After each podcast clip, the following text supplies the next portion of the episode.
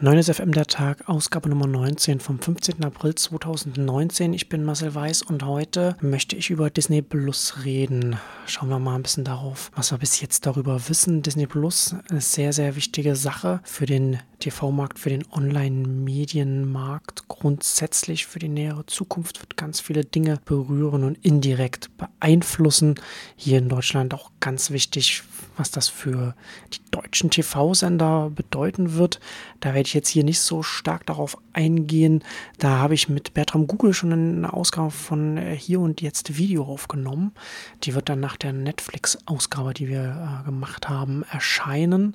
Und da werden wir uns so konkret damit beschäftigen, was es für die deutschen TV-Sender bedeutet, dieser Angriff der Streaming-Giganten aus den USA, die die wertvollen Inhalte haben, die man dann hier nicht mehr lizenziert bekommt und mit denen man dann konkurrieren muss, man sich dann da positionieren kann. Aber jetzt soll es um Disney Plus gehen. Das soll im November starten. Wird in den USA 6,99 Dollar im Monat kosten. Kann man auch äh, jährlich auch gleich nehmen für 70 Dollar im, im, Jahr dann. Und für uns hier in Europa ganz interessant. Innerhalb der nächsten zwei Jahre will Disney Disney Plus in der ganzen Welt ausrollen. Also wie Netflix dann möglichst schnell in allen Märkten drin sein, was natürlich Sinn ergibt. Ne? Das sind die, sind die Kostenstrukturen, die nur so funktionieren, dass man dann möglichst überall vorhanden ist. Das ist zwar erstmal ein Aufwand, da überall in, die, in den Ländern zu starten, aber wenn man dann erst einmal da ist, dann äh, gibt das Sinn, dann äh, das auf möglichst eine breite Subscriber-Basis zu setzen, was man hier macht.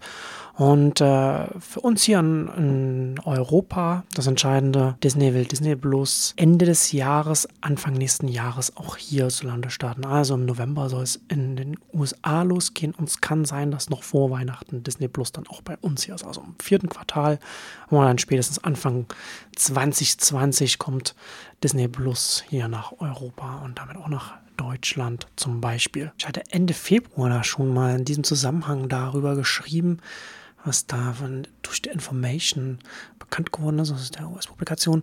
Da reden die ersten Disney-Executives mit den europäischen Lizenzennehmern und sagen, dass es künftig keine Inhalte mehr lizenziert werden, dass sie exklusiv bei Disney Plus gestreamt werden. Das ist natürlich, das passt natürlich auch genau hier mit dem, mit dem relativ zügigen internationalen Launch von Disney Plus zusammen, dass alle diese Lizenzabkommen auslaufen werden, damit Disney seine TV-Shows dann auf dem eigenen Streaming-Dienst hat, um diesen Streaming-Dienst natürlich attraktiv zu machen für diejenigen, die diese Inhalte dann auch sehen wollen. Da gibt es keinen Sinn, das noch zusätzlich dann noch zu lizenzieren.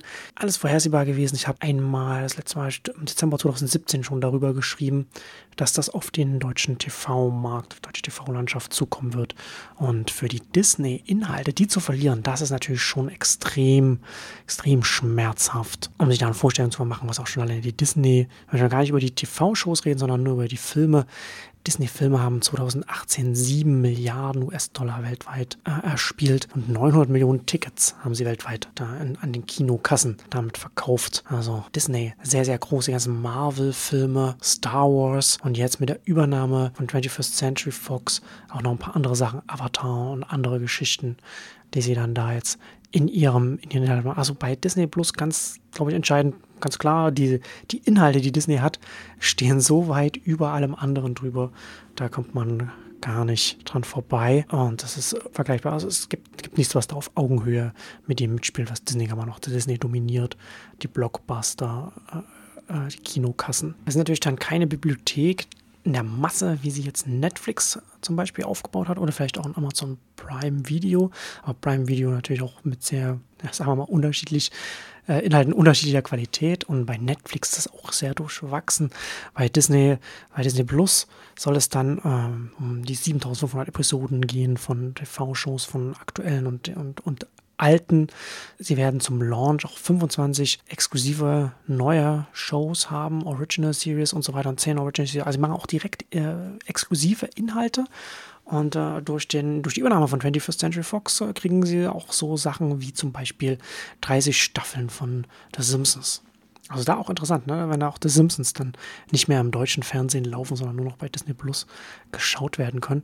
Und äh, man soll sich ja keine Illusionen machen, Disney Plus wird auch hart beworben werden. Sie wollen 95 Prozent ihrer, ihrer Target Audience möglichst schnell da erreichen mit Werbung, dass all, allen Menschen klar ist, okay, jetzt gibt es etwas Neues von Disney, wo man dann die Disney-Inhalte bekommt. Die gewünschten Abonnentenzahlen sollte man immer mit Vorsicht genießen von Unternehmen, aber Christine McCarvey, die CFO von Disney, Disney ist, äh, geht davon aus, dass sie 60 bis 90 Millionen Abonnenten bis 2024 haben werden. Und sie gehen davon aus, dass sie zwei Drittel davon außerhalb der USA haben werden. Also ähnlich wie das auch bei Netflix der Fall ist. Die Netflix hat jetzt 139 Millionen Abonnenten und, und auch sehr stark Wachstum außerhalb der USA, ist ja auch klar. Ne? Also so ein internationales, globales Angebot, das lebt natürlich auch von den, von den anderen Märkten, ne? auch, auch, eben auch dann hier von französischen Markt, vom deutschen Markt und so weiter. Disney Plus, wenn man sich das anschaut, sieht auch sehr ähnlich aus wie, wie Netflix.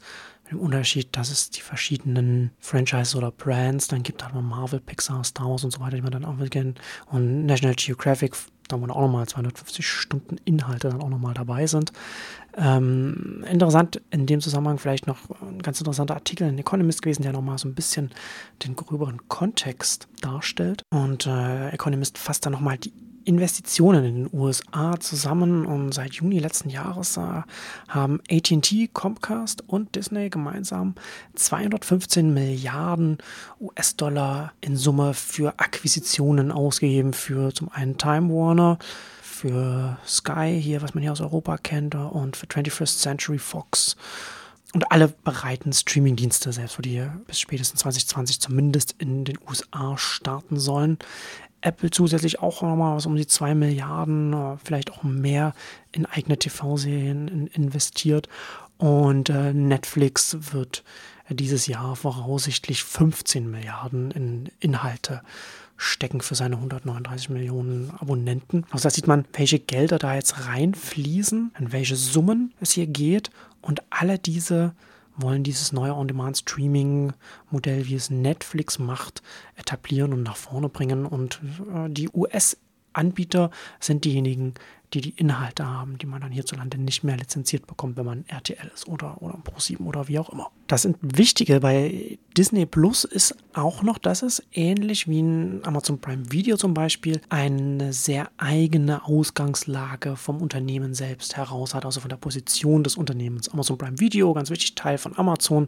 Ganz wichtig, dass da äh, Video ist ein wichtiger Teil, aber nicht der einzige. Ganz wichtig, kategorienübergreifend und etwas, mit dem man äh, Sachen querfinanziert. Mit den Videos werden die Kunden gelockt und dann bekommen sie schnell eine kostenlose Lieferung und geben sehr viel mehr äh, bei Amazon aus, haben sehr viel höheren Umsatz, Customer Lifetime Value ne, und so weiter und so fort. Und bei Disney ist es ähnlich. Wenn Disney Plus ist, wie der Name schon sagt, nicht einfach nur ein Streaming-Dienst, äh, sondern auch etwas, was innerhalb des ganzen Disney-Kosmos nur funktioniert. Also auch wo, wo Disney World, äh, äh, Disneyland und so weiter und, und die Filme und Merchandise und alles mit dranhängt, was zu Disney noch mit dazugehört.